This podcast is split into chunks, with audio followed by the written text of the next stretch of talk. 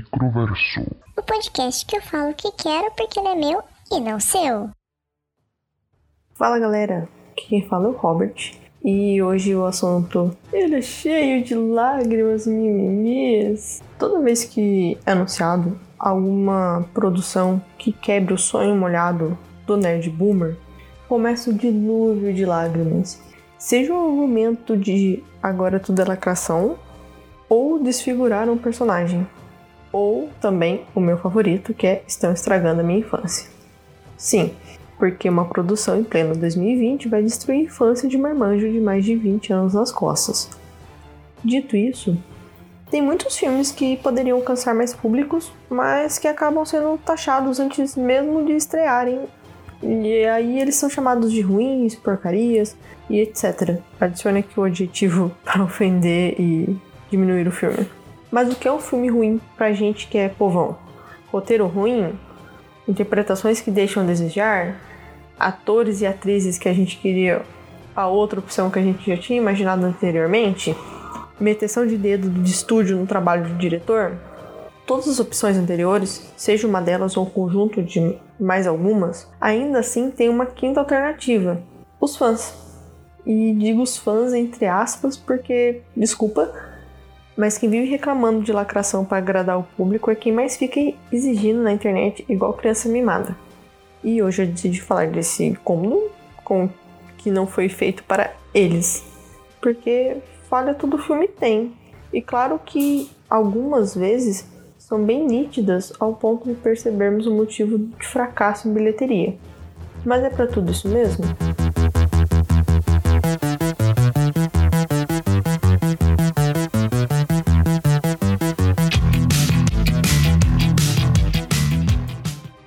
Primeiro exemplo que trago para vocês é As Panteras.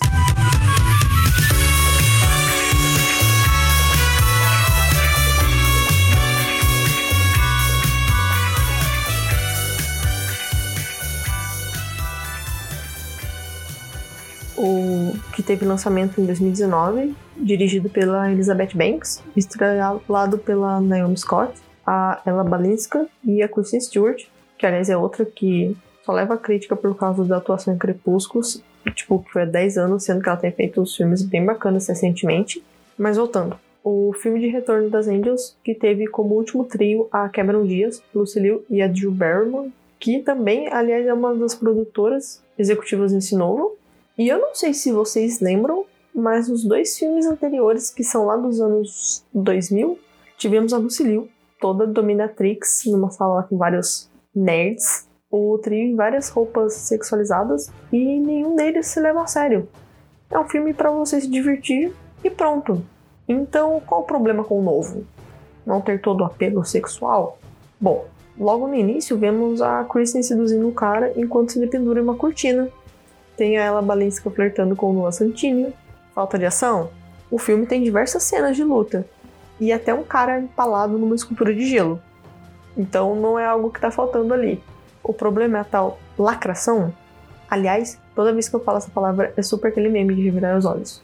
Enfim, para uma parcela de macho infantil, pegar situações que acontecem no cotidiano de mulheres, na vida real, e trazer ele para um filme é lacração. Quando que na verdade a produção está fazendo com que parte do público se identifique com os personagens. Mas talvez seja uma questão de encontrar mais exemplos, não é mesmo?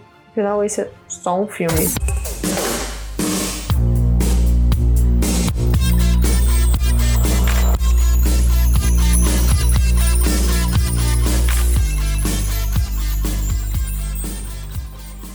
Que tal Atômica, que é estrelado pela maravilhosa Charlize? Ah, Robert, mas esse copiou um pouco da estética de John Wick, e o filme não é tão bem assim, tão bom assim. Primeiro que o filme é uma adaptação da graphic novel lançada originalmente em 2012. E as alterações que tiveram melhoraram muito o filme, principalmente o final. Em segundo lugar, Quantos filmes de ação tem um cara metendo porrada em todo mundo ou atirando e etc? São muitos, não é? Basicamente, esses protagonistas são motivados por vingança. Atômica se passa durante a Guerra Fria, perto do período da queda do Muro de Berlim, bem próximo ali naqueles últimos dias. tem espiões, cenas bem coreografadas de luta e aquele jogo de edição para fazer parecer que não tem cortes, que é bem bacana. Além de uma, uma trilha sonora que ficou bem inserida nas cenas. E não se engane, gosto muito de John Wick, mesmo com toda aquela frescura de ter o sommelier de armas e aquela loja de ternos, o, o filme é foda.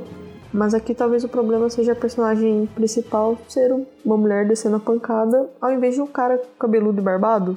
Talvez seja ela não precisar ser como aquelas as antigas Bond Girls, que são todas sexualizadas e só estão ali para se relacionar com o principal. Enfim, pode ser coisa da, da minha cabeça.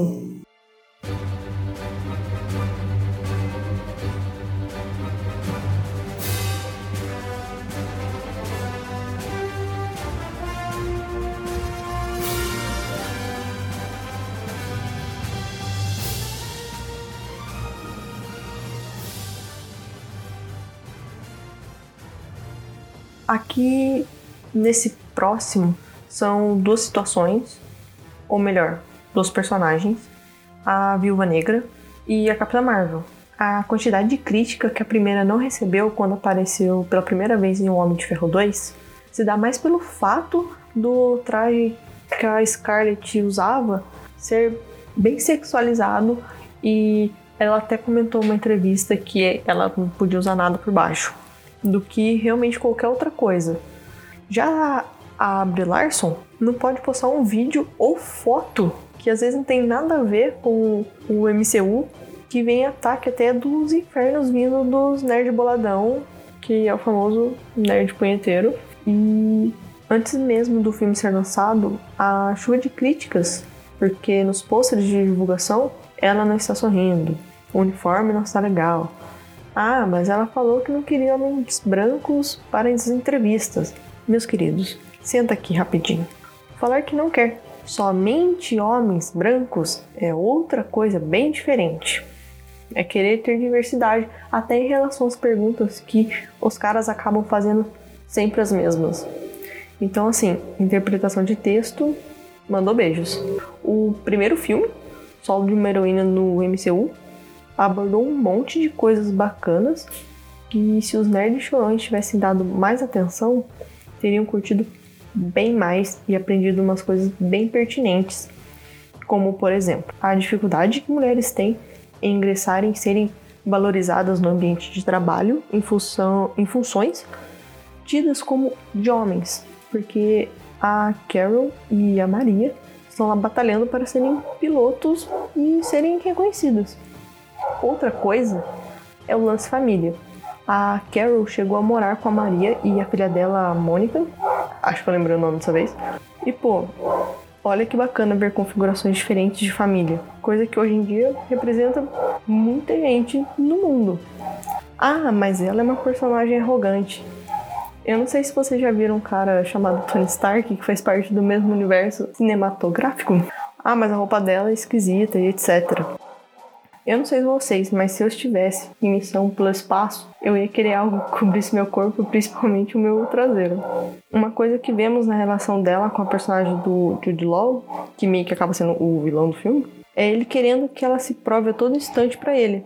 E eu tenho certeza que as mulheres e meninas que viram no final ela dizendo que não precisa provar nada para ele, devem ter ficado muito satisfeitas porque isso é uma situação que infelizmente acompanha a vida de mulheres em muitos lugares. Isso para não dizer em todos eles, porém ainda deve ser coisa na minha cabeça. Ah, mas eu acho que eu lembrei de outro.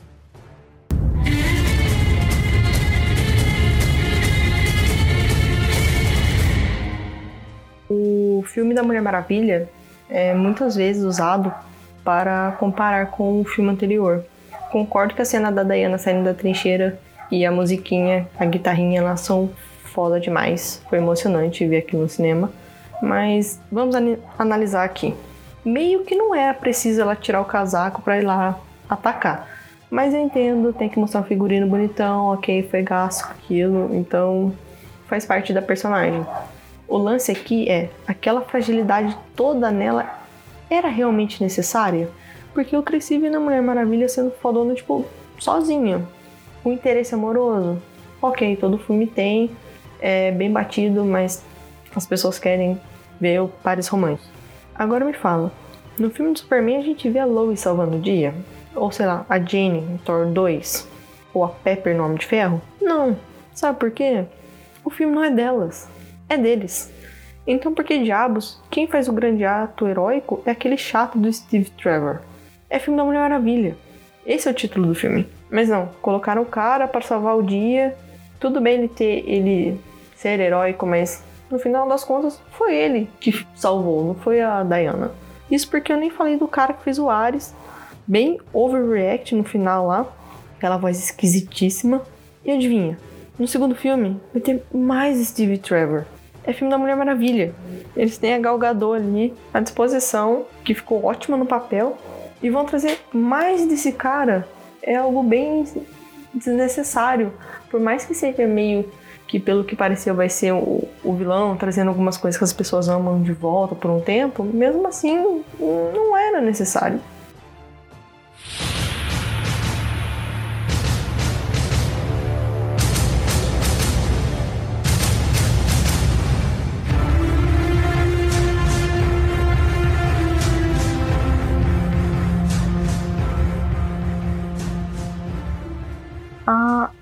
Última aqui é a Sarah Connor. Falam muito que ela é foda, concordo. Aliás, eu até reassisti os dois primeiros filmes recentemente e tudo mais. E que ela é, e falam que ela não é sexualizada. Mas já pararam pra pensar que sempre tem algum cara ali pra ser o salvador dela? No primeiro filme tem o Kylo Reese, que na verdade ele mais toma pancada, né? Mas no final ele no final das contas, no primeiro filme, ele morre e ela que se salva.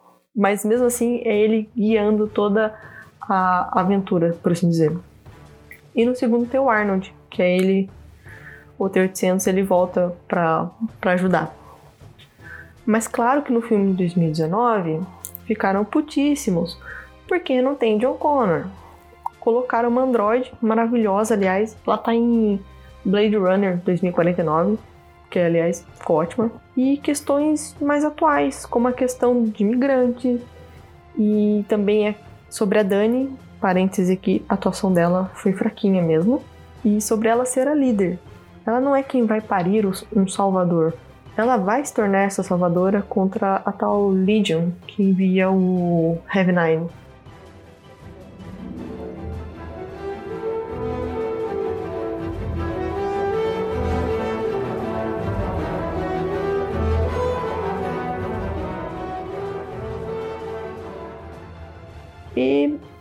Por último, duas personagens que eu vou deixar como menção aqui.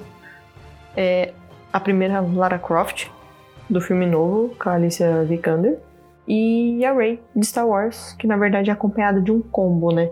Personagem feminina, um negro, um latino e uma asiática. A choradeira foi enorme e isso vai ficar para um próximo episódio, com certeza que Star Wars dá muito pano para manga. Com tudo isso, que foi falado, a questão aqui é: o filme é ruim mais pelos motivos lá do início ou porque o nerd padrão não sabe apreciar algo que não foi produzido exclusivamente para o gosto dele e que ele se ele consiga ali se sentir representado. É tão difícil assim deixar de ser cuzão, porque é isso que eles são. E ver as pessoas de diferentes backgrounds realizando coisas incríveis na tela e que possivelmente irão inspirar outras tantas. Enfim, é algo a pensar e rever esse hate todo que, ao meu ver, é bem desnecessário. E é isso. Você curtiu o programa de semana? Lembrou de outros exemplos? Porque eu tenho certeza que devem ter muitos mais. Comenta no arroba microversopod no Twitter ou no Instagram, ou até mesmo utilizando a hashtag microversopod. Até semana que vem e falou!